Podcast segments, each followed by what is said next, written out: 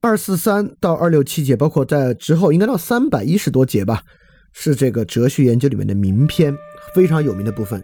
这部分呢，就是反对私有语言的部分。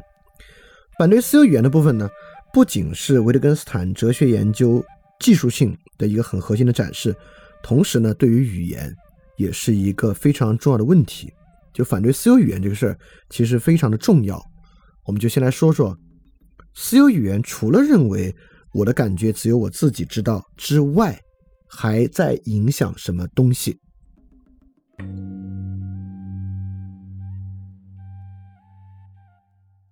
这个私有语言这个事儿啊，是一个很多人都持有的信念，也就是说，我说的话是啥意思啊？归根结底是我心里要表达的那个意思，只有我自己最知道。因此，语言呢，作为表达我的意思，尤其最典型的就是表达的感受。我说：“哎呀，今天真高兴啊！”这高兴是个啥？只有我自己知道。其他人靠想象想不出来这个高兴，他只能大概的知道。之前我们也说，一个女性可能说，因为这个男人啊从来没有分娩，不知道分娩有多疼，所以他们才对女性没有同理心。我们再说疼，实际疼像打断肋骨那么疼，他们没这么疼过，因此呢，他们也不可能真正理解这个问题是什么。这个呢，就是私有语言问题。我们认为语言啊。归根结底只属于他自己，只有言说者自己真正知道他说的话是什么意思。在这个想象之下，起码影响几个事情。第一啊，大家特别喜欢说的这个后现代哲学特别爱说的表达的必然误解性。写一首诗，写一个文章，写任何文本，只要写出来必然被人误解。为啥？就是因为只有写作者本人知道他真的是啥意思，其他人对这段文本的理解都不可能还原为写作者真实的那个意思，因此必然被误解。这这这个陈词滥调我们听过太多了啊，表达的必然误解，这个这个这个说的太多了，但是没有道理的。第二，道德规范本身的必然虚假性，尤其是私德，对吧？当我们说啊，这个人要勤勉，这个人要节制，等等等等，我们就会认认为这种公德规范我还能理解啊，人不能影响他人。私德规范的必然虚假性就在于，你怎么知道你那个快乐和我这个快乐是不是一样的呢？比如说，我们也认为，那雷锋为什么要舍己救人呢？因为他要不救人的话呢，他就不快乐。因此，他舍己救人和我吃红烧肉很可能是类似的。虽然表达的语言上是别的东西，但这种凝结为的道德规范，因为不能还原那个人的真实感受，所以具有某种必然的虚假性。当然，私有语言还有一个很重要，就是我思故我在嘛，就是当我自己能说服自己，当我自己真正意识到，哎，他有道理，其他人怎么说也干涉不了我，因为我已经靠内在过程。求得了它的完备性，我思故我在。如果大家还记得的话，《饭店二点零》的第一章讲康德纯粹理性批判为核心文本的，叫做《现代世界开始》；第二章讲维特根斯坦哲学研究核心文本的，叫做《语言何以可能》。不如说，私有语言问题就是语言不可能最关键的一个证据，就因为语言私有。每个人说话的意思只有言说者自己真正知道，所以说语言的沟通某种程度上不可能。所以说解决私有语言问题，某种程度上也是语言何以可能最关键的一个问题之一。所以说，看维特根维特根斯坦如何驳倒私有语言问题的，尤其从私有感受上出发驳倒私有语言，当然就是很重要的事儿了。好，我们就可以来看看今天这二百四十三到二百六十七节了。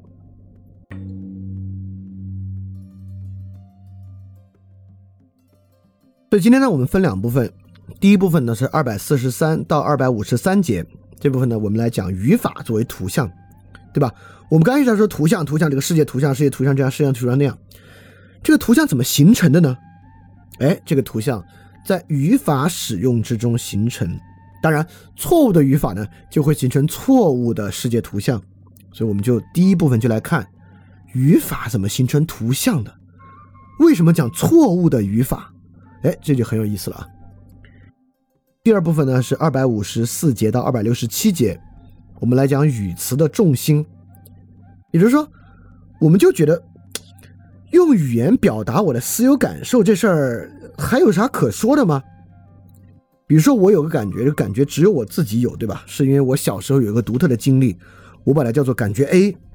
我未来就说啊，我有一个你们都没有的经历，感觉 A，经历 A，这不就已经是私有语言的证明了吗？我都发明了一个由我自己独有的经历产生的独有感觉，我自己编了个独有的符号，叫 apoco。我已经真正发明出一个私有语言了呀，apoco。为什么还说私有语言不可能呢？这个 apoco 任谁听都会产生误解，都必然产生误解。而我不得不如此使用它，是因为现在没有一个词汇来描述这么独特的一个经历，对吧？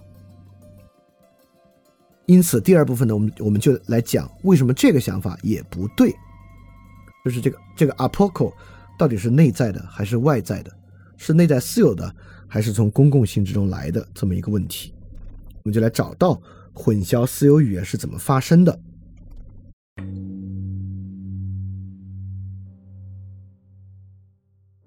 我们现在就来看第一部分啊，这个语法作为图像，语法呢是怎么样成为图像的？那我们就一节一节的来看。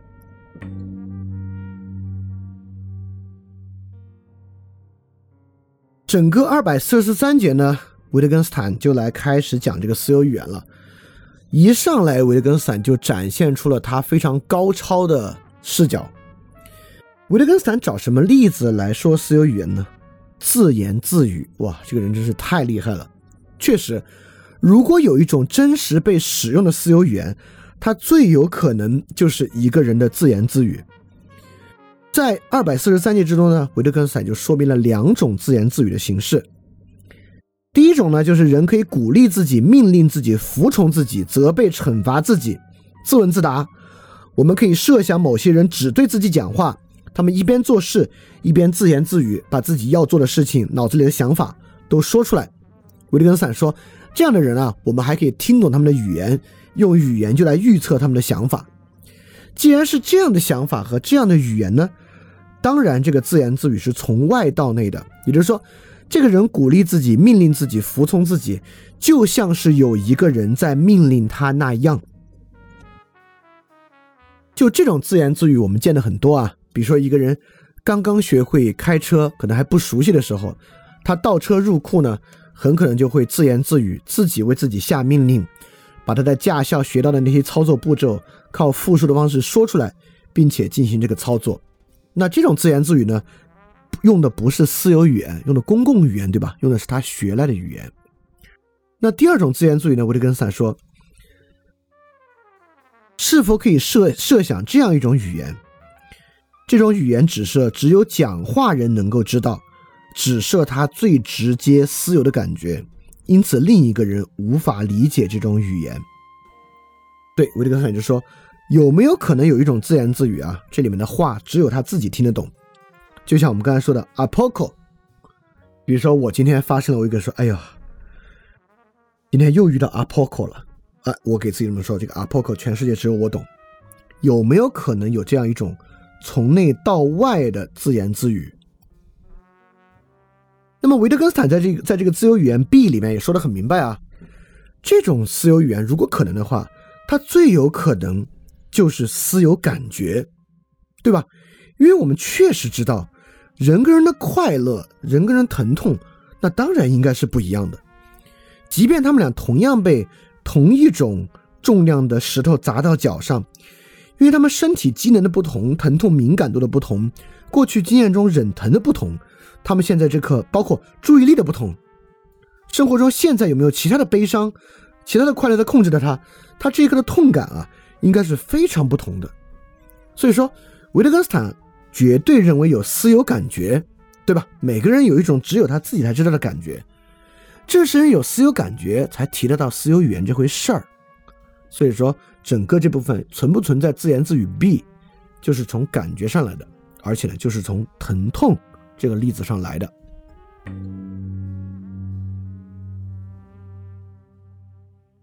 厉害的来了啊！这部分真是非常精彩。维特根斯坦呢，首先还原了人类自然学习“疼痛”这个词的方式。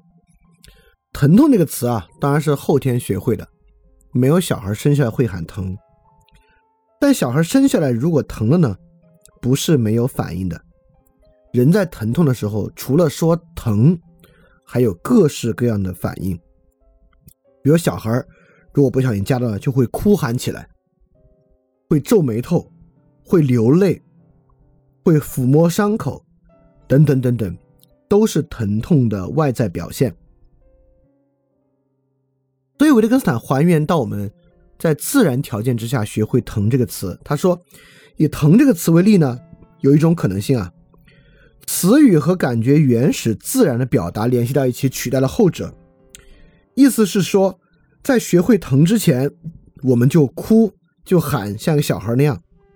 在学会疼之后，我们就学会了。哎呦，好疼！哎呦，疼！别碰！等等等等。因此，我们说疼，别碰，好疼，不是描述我们的哭喊，而是代替了哭喊。所以我们说疼，没有在描述我们的感觉，而是用疼。疼不是在对感觉的某种描述，而是像皱眉头、哭喊一样，是疼的一种外在表现。哭喊本身是外在性的，而非内在性的，对吧？小孩一哭，父母就知道，哎，可能有事儿，就要去看这个小孩有没有出事情。对维特根斯坦这里，创造性的做了一个非常有洞察力的区分。疼痛在这儿被一分为二，第一，疼痛本身那个私有感觉绝对存在，人绝对有一种私有感觉疼痛。第二，疼痛的外现，它的外在表现，哭喊、皱眉等等等等，疼也是这样一种疼痛的外在表现。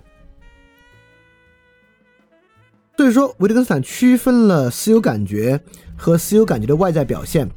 疼痛这个说法，这个哭，这个大叫与哭喊类似，就是这样的一种外在表现。哭喊自始就是一种表现。呃，如果你见过那种小孩，或者你养育过小孩，你当然知道啊，小孩呢是会要东西的时候大哭大叫，就像他很难受一样。当你把他要的东西给他之后呢，一秒变脸，对吧？比如小孩很想吃糖，有时候就会表现出大哭大喊。感觉非常难受的样子，然后你把糖一给他，一秒钟破涕为笑，我们就明白，哎，这个时候哭喊啊，与他内在的那个感觉可能没什么关系啊，因为如果人内在真的有一个那么强烈的感觉，让他如此痛苦，他应该不太至于一秒钟就变。所以这个哭喊呢，是一个外在表现，与这个私有感觉未必有关系。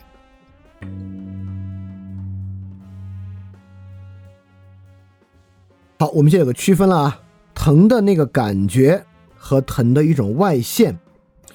为什么做这个区分呢？是为了完成维特根斯坦的这个分析。在二百四十六节，维特根斯坦立马说了一句非常你第一次读到吓一跳的话。这句话这么说的：在什么意义之上，我的感觉是私有的呢？那是只有我知道我是否真的疼，别人只能猜测。你第一次听对吧？肯定啊，只有我知道我是否真的疼嘛？别人只能猜测，这不废话吗？这句话的下一句话，吴迪根斯坦说，这句话在一种意义上是错的，在另一种意义上呢，没有意义。也就是说，我们听起来啊，绝对是根本真理的一句话。只有我知道我是否真的疼，别人只能猜测。维特根斯坦说。在一种意义上，这话是错的；在另一种意义上呢，这话没有意义。凭什么？对吧？凭什么？呃，就凭以下的分析啊，维特根斯坦接着说：一个人啊，一般不能用“我知道我疼”这话来说他自己，除非呢他在开玩笑。就比如说啊，一个人要是手上流血了，旁边人说：“哎呦，你手上流血了，你你你你你自己不疼吗？”这人说：“我知道流血了呀。”我们就知道这是一个玩笑话，对吧？他当然知道他流血了呀。这句话言下之意说：“我当然疼了，还用你说，对吧？”所以一般，比如说我们给人说：“哎呦，我觉得我今天好疼啊。”这话可以。比如你给医生说：“医生啊，我感觉我这儿疼。”这是一个正确的话。但如果你给医生说：“医生啊，我知道我胃疼。”这句话是有语病的。你去医生那里可以说：“我感觉我胃疼。”但你不可以说：“我知道我胃疼。”哎，这有啥区别？对吧？为什么我不能知道我胃疼呢？但是假设啊，我昨天跟一群朋友去吃火锅，今天啊，另外一个假设是一一帮同事啊，另外一个人今天呢就来办公室了，一趟一趟跑厕所，然后还愁眉苦脸的，然后另外一个人问我说：“哎，他今天好像状态不太好啊。”我就可以给他说：“哦，我知道他今天可能胃疼。”哎，这个时候我为我为什么可以说我知道他胃疼这话呢？对吧？因此啊，这刚才维特根斯坦做那个区分，疼痛感觉本身和疼痛的外现就起到了重要的作用。也就是说，当我们说我知道的时候，它跟感觉没有关系。我知道这事儿只与疼痛的外现有关。就像维特根斯坦说：“不能说别人仅只从我的行为举止中就得知我的感觉，因为我不能用得知自己的感觉这话说到我自己。感觉是自己直接得到的，而知道是通过行为举止甚至更多的东西推断的。这就是一个语法分辨，在这个语法分辨中，感觉。”针对疼痛那个感觉本身，我觉得我疼，我感到我胃疼，这是针对那个疼痛感觉的。而知道的语法，针对疼痛的外现和疼痛的环境。你这儿可能还想，那你不管怎么说，还是我自己那感觉重要，真的吗？你自己那个感觉最重要吗？你身上有一种疼。你去医院看病，你想止住这个疼，我敢说，你那个感觉不重要，这个疼的一切外显最重要。医生最关注的是你这几天的饮食起居，你过去的疾病史等等等等，你的血检的结果，就你这个疼是一种什么感觉的疼，哪个部位对他来讲，他他来做分类很重要啊，但它是一种如此多么特殊的疼。对他来讲啊，还真不是一个重要的事儿。在这种笛卡尔的想法之上，我们总觉得啊，我自己是第一位的，公共性是在我自己的基础之上的。不，实际上外线和环境是第一位的，你自己的感觉很多时候呢是第二位的。好，在这里我就跟大家说了，我不能说我知道我疼，确实。那么，为什么最开始那句话叫做“只有我知道我是否真的疼，别人只能猜测”？哎，在这话里，我们不是可以说吗？只有我知道我是否真的疼，别人只能猜测。那这个地方“知道”为什么可以被加在我的疼前面呢？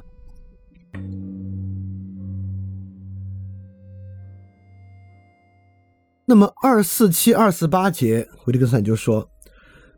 我们就会想啊，那是不是知道这个词有两种用法，对吧？都是可以的，前后两种用法。前后者呢，我只有我知道我的疼，别人只能推测，说明这个疼痛啊还是可以私有的。维特根斯坦说不对，只有我知道我疼这句话是错的，它是一个语法错误。但是我们有时候就专门要说语法错误的话，用以表明一个观点。哇，这个真是太有洞察力了！维特根斯坦举一个例子，我再补一个例子，我们把这个问题搞清楚。维特根斯坦举的例子是说，只有你自己能知道你有没有那种意图，对吧？因为意图这个玩意儿啊，是人用来解释自己行为的。自己做一个事儿，好多时候就那么做了，意不意图啊，是一种理解行为的产物。自己有时候是不是知道意图呢？其实未必。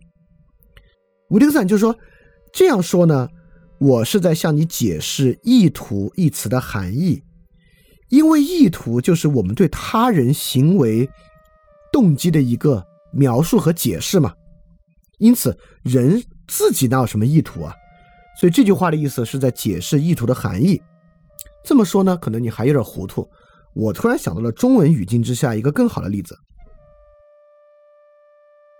就是我们经常说啊，人归根结底只能依靠他自己。这句话是明显有语病的，对吧？依靠这个词一般不能，不是一般不能说是，就依靠这个词不能说自己。依靠指的就是一个主体去依靠他人。当依靠自己的时候呢，这个是有语病的。但为什么这句话我们可以说呢？我们也知道。当人说人只能依靠他自己的时候，实际上是在说人谁都依靠不了，对吧？你说这句有语病的说法，专门为了凸显谁都不能依靠这个结论。因此，只有你知道你有没有那个意图。这句话是在说啊，意图这事儿永远都能怀疑。因此，什么是在向你解释“意意图”一词的含义呢？其实是说。只有你自己能知道你有没有那个意图。我们是说，只有面对你自己的时候，意图这个词之上的语言游戏才变得毫无意义和消失。人只能依靠自己也一样，人只能依靠他自己。只有在这个情况之下，他人是否值得依靠，可以依靠什么，这个语言游戏才消失。只有你自己知道你多疼，只在这个情况之下。透过外线和环境判断一个人是不是疼，这个语言游戏才消失。也就是说，只有在这儿这个词儿才不能用。这些用语法错误的方式来描述，我们为什么要用一句本身带悖论的话描述？就是为了做一个否定的意思来解释这个词汇的含义。所以说，我就跟他说的很明白。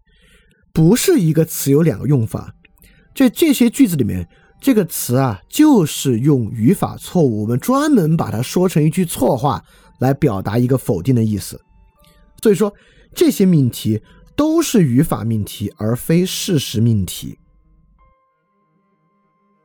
只有你能知道你自己有没有那个意图，呃，不能。人必须依靠他自己，那就不叫依靠，这话没有意义的。只有你能知道你自己是不是疼，没有意义。你感觉你自己疼就行了。对这些话呢，都是语法命题，用语法的错误来做另外一个方面的否定，而不是一个事实命题。你可以真正经验依靠自己，经验这个知道自己疼，这些事儿都经验不了。因此，只有你知道自己是不是疼。其他人只能猜测，某种程度上，恰恰是在说，知道这个词，就是通过外线和环境的一个语言游戏。好，说到这儿呢，你可能还有个嗯嗯模糊之处啊。你说，哎，维特根斯坦这个分析我倒是能理解，但凭什么知道疼是一个外线和环境的要素呢？我多举几个例子，你就明白了啊。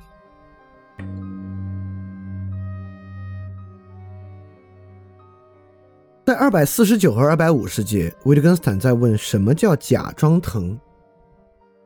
我们站在私有语言的角度，假装疼还不简单吗？就是我疼，我说我不疼；我不疼，我说我疼，这不就是假装疼吗？是吗？我给大家举几个例子啊。现在我们去到一个电影片场，里面有一个人啊，明显在演被一支手枪打中。打中之后很疼的那个样子，然后导演说 “action”，旁边一个人 “bang” 一枪，那个人躺在地上打滚我就是说，哎呦，你看这个人装疼装的真像。你能确定吗？当然能确定了，对吧？肯定是装疼啊。为什么说他是装疼呢？这是由他的内在感觉决定的吗？不是，这是由环境加外线来决定的。哎，透过这个例子，我们就发现啊。装疼啊，并不是感觉和外线的差异，而是环境和外线的结合，就能知道装疼。维特根斯坦这里还说到了狗装疼这个事儿，他说我们能够让狗装疼吗？也许吧。他说也许可以教会它在某些特定场合虽然不疼，却好像很疼那样吠叫，但它的行为总还是缺少正当的周边情况，以成为真正的伪装行为。狗会装疼吗？会。但什么时候你知道狗在装疼呢？比如说，你现在狗在家里面突然嗷嗷叫起来了，它是在装疼吗？你不知道，真的不知道，因为狗不是人，你也不能进一步问。要真发生这样的事儿，你才焦急呢，你会觉得狗是不是内内出血了，糟糟心的不行。但什么情况之下狗在装疼，你是完全知道呢？绝对有一个办法，也就是说。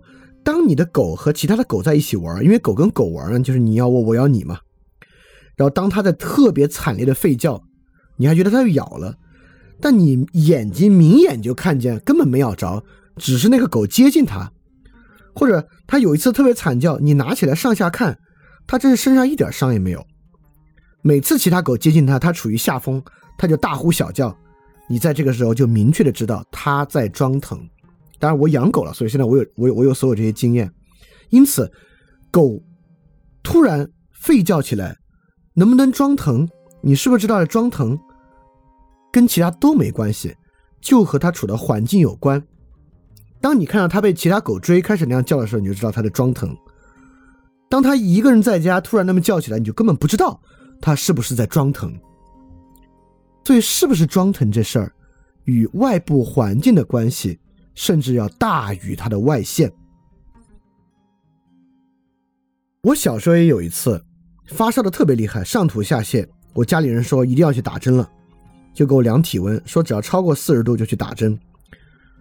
当时我自己在被子里量体温，拔出来真的超过四十度了，但我太怕打针了，我就悄悄在被子里甩那个温度计，把它甩到四十度以下，然后给家人说没有四十度。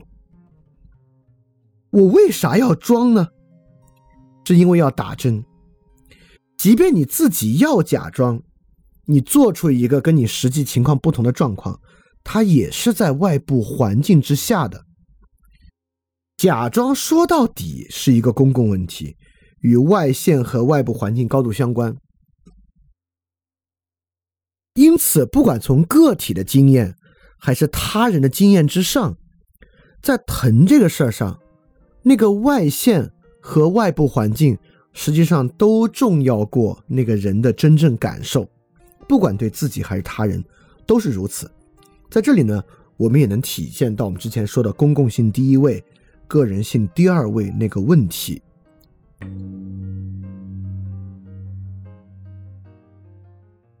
因此，在二百五十一、二百五十二节，维特根斯坦明确说出语法问题和事实问题。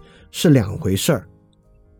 他做了个很好的例子啊，他说每根棍子都有长度，和这两张桌子长度相同，这个对象和长度结合到一起是完全不同的两个方式。第一，每根棍子都有长度，棍子是有长度的，球体没有长度，这事儿都没有可经验性，它就是个语法问题。棍子是有长度的，这不是一个经验问题，这是一个语法问题。你都不如说，我们把有长度的东西叫做棍子，我们把这玩意儿命名为棍子，因此棍子有长度，这是一个完全没有可经验性的语法问题。而这两张桌子的长度相同，是一个可经验的问题。为什么这两张桌子长度相同呢？你是可以测量的，因此感觉是私有的。这是个语法命题，你不如说我们把私有的那个玩意儿叫做感觉。因此，在这个意义上，只有你知道你自己的感觉，别人只能靠猜测。在感觉是私有的作为一个语法问题的意义上，它是没有意义的。在另一个意义之上，它是错误的。一旦我们认为其他人对你的疼痛是完全不可经验的，错。其他人可以通过你的外线和环境产生对你疼痛的经验，而那个是更重要的。所以，就因为语法问题和经验问题的二分，只有你能知道你自己的疼痛，其他人只能靠猜测。在语法层面之上，它是没有意义的，因为感觉是私有，是语法命题。在经验意义上，它是错误的。其他人通过你的外线和通过环境经验你的疼痛。维特根斯坦立马举了个例子巩固这个二分啊，他说：“这个物体具有广言。”我们可以回答说毫无意义，但却又倾向于说当然。为什么？这个物体具有广言是个语法问题还是个经验问题？当说广言的时候呢，它是个语法问题。广言嘛，就是指它有这个空间，对吧？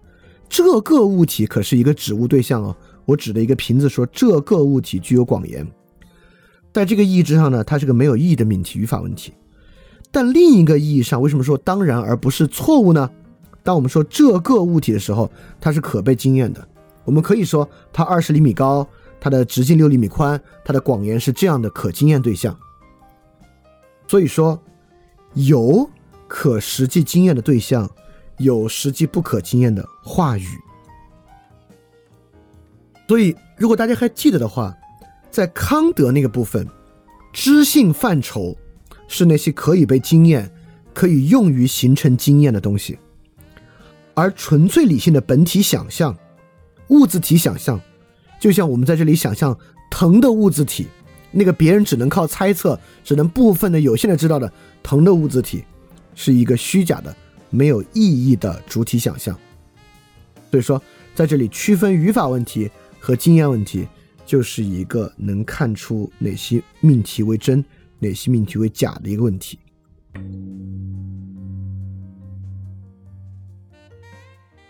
那么二百五十三节，我们怎么判断两个感觉一致呢？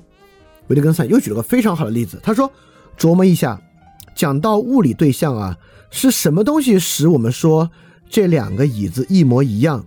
这个椅子不是你昨天看的那把，是和它一样的另一把，是它们内在一样吗？那个内在当然不一样，对吧？两把椅子是由完全不同的物质组成的，是由不同的原子构成的。那我们凭什么说这两把一模一样呢？当然是靠两把椅子的外线一致的，他们两个椅子长得一模一样，外形一模一样。所以当我们判断同一性的时候啊，我们一想同一性，我们就觉得得内在一样。这个话语啊，得和我那个疼啊内在一模一样才是一种疼。No，外线一致是一种疼。你想想，去去医院就诊。医生选择用同一种方法止疼，是因为你们两个人的疼内在的一样吗？那当然是外在的一样的。我之前得带状疱疹，去医院用针灸止疼，那因为带状疱疹一般年纪大的人得的比较多啊。我去做针灸止疼的时候，那医务都是老头老太，那我和他们的疼是一种疼吗？内在一样吗？当然不一样。我感觉我的疼痛感受比他们会轻微的多。等等等等的，但是医生却用一模一样的方式给我们止疼，还是那些针，还是扎在带状疱疹的相似的位置之上，还是要在脚踝上扎针，为什么呢？为什么是一种针呢？是因为它们的外线一致，外线为带状疱疹附近的疼痛，病理在医生的分类上一致，在这个语言游戏中一致，而不是内在的一致。所以说，维特根斯坦说，只要说我的疼同他的疼一样有意义，我们两个人当然就有一样的疼了。这是被医疗的环境决定的，同一性来源于环境加外线，不来源于你的内在。好，维特根斯坦在这里说明了这个同一性的来源啊，就解释清楚了为什么连疼痛都不是私有的这个问题。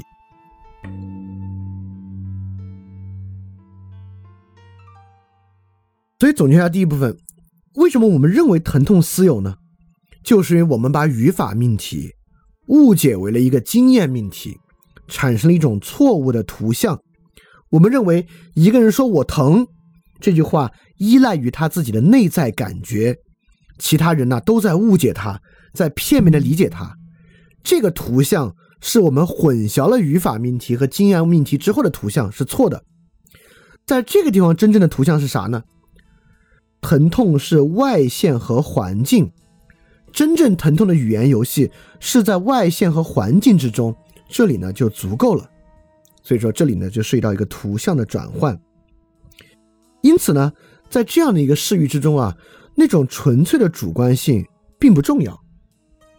人真正的主观性在于目的而非感觉。就我自己装这个没有烧到四十度那个事儿啊，我的感觉不重要，我不想去打针，才是一个重要的主观性。但是今天啊，为什么主观感觉这么重要？因为我这么说，人的纯粹主观性感觉不重要，很多人听了可能很不舒服。我的感觉为什么不重要，对吧？哎，这个时候我们可以换另外一个视角来聊这个问题。但今天我们不细说啊，但我可以提出来这个问题：为什么在今天我们这么愿意捍卫我们的主观感觉？我们觉得我们的我自己的主观感觉这事儿超重要、超要紧啊，就是因为这是个人主义，尤其这是一个失去了公共性的个人最后的堡垒。它在世界上存在独特性的最后证明，就在于他自己的主观感受。所以说，今天人们为什么愿意捍卫主观感受，跟主观感受本身是不是真正存在没有关系啊？这是一个社会生活形式的逼迫。好，第一部分啊，基本上我们说到这儿，在自然语言之中，语言是不是私有，疼痛是不是私有，已经解决了？不是。我们从小孩怎么学会疼痛，小孩和狗狗怎么装疼。以及疼痛的语法问题上，我们已经发现，在自然语言之中，疼痛不是私有的，感觉也不是私有的。但是现在还遗留一个问题：那人工语言之中呢？我们刚才不是说啊，我们自己发明个词儿 “apoco”，我为什么不可以发明一个词儿 “apoco” 来说明我的一种私有的感觉？我们可以想象，疼痛是不是还太广泛了？我有一种感觉，说不上快乐，说不上痒。也说不上疼，是一种非常特别的感觉。我能自己命名这个感觉吗？这就是涉及到第二部分这个语词重心的问题啊。